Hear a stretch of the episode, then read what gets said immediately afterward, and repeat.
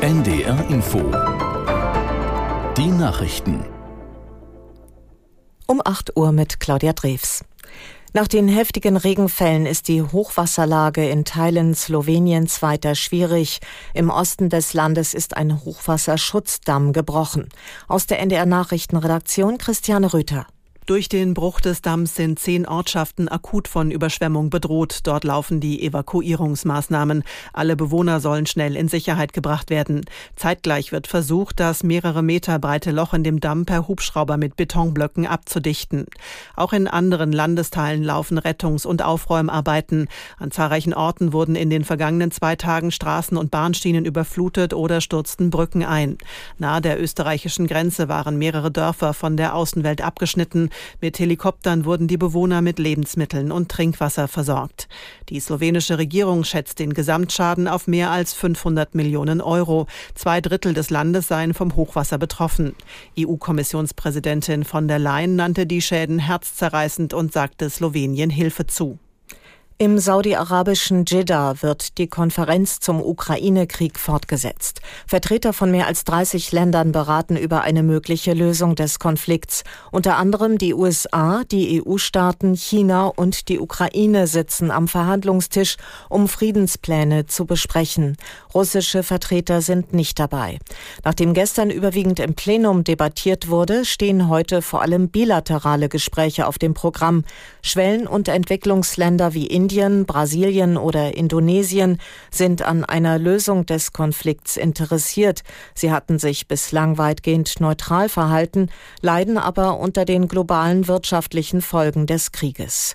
Konkrete Ergebnisse werden von der Konferenz allerdings nicht erwartet. Das Bundesinnenministerium hat Kritik an den geplanten Kürzungen bei der Bundeszentrale für politische Bildung zurückgewiesen. Es sei garantiert, dass wichtige Vorhabens- und Programmlinien wirksam fortgesetzt werden könnten, erklärte eine Sprecherin. Zentrale Aufgabe bleibe die Bekämpfung des Rechtsextremismus. Die Bundesregierung will die Mittel für die Bundeszentrale im kommenden Jahr um 20 Millionen Euro kürzen. Kritik kommt unter anderem anderem von der Union und der Linkspartei. Ein großer Waldbrand in Katalonien im Nordosten Spaniens ist offenbar eingedämmt. Die Einsatzleitung teilte mit, die Lage nahe der Grenze zu Frankreich sei inzwischen stabil.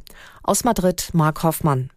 Dem zuständigen Feuerwehrchef von Girona zufolge brachten mehrere Löschflugzeuge die Wende.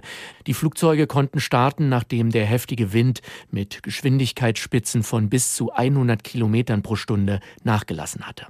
Nach letzten vorläufigen Schätzungen sind etwa 570 Hektar, zumeist Buschland und Wald verbrannt.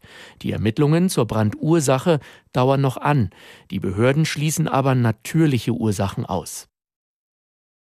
Bei der Frauenfußball-WM in Australien und Neuseeland haben die Niederländerinnen das Viertelfinale erreicht. Das Team gewann gegen Südafrika mit 2 zu 0 und trifft nun am Freitag auf Spanien. Im zweiten Achtelfinale des heutigen Tages spielt nachher Schweden gegen die USA. Soweit die Meldungen.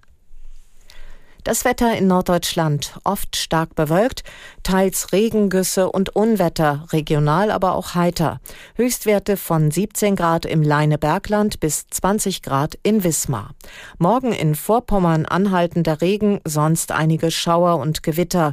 Nachmittags von der Nordsee her freundlicher, maximal 16 bis 19 Grad. Und wir schauen noch auf den Dienstag. Regengüsse und Gewitter gibt es wieder, gebietsweise auch länger trocken, 17 bis 21 Grad. Das waren die Nachrichten. NDR Info. Mikado. Für Kinder. Mikado Gruselsommer. Ihr habt richtig gehört, bei Mikado wird es heute so richtig gruselig. Ja, das stimmt. Aber zum Glück müssen wir diesen Job ja eigentlich nicht übernehmen, Nikolai. Ja, Emily, das stimmt. Das übernehmen die Gespensterjäger für uns. Heute hören wir zusammen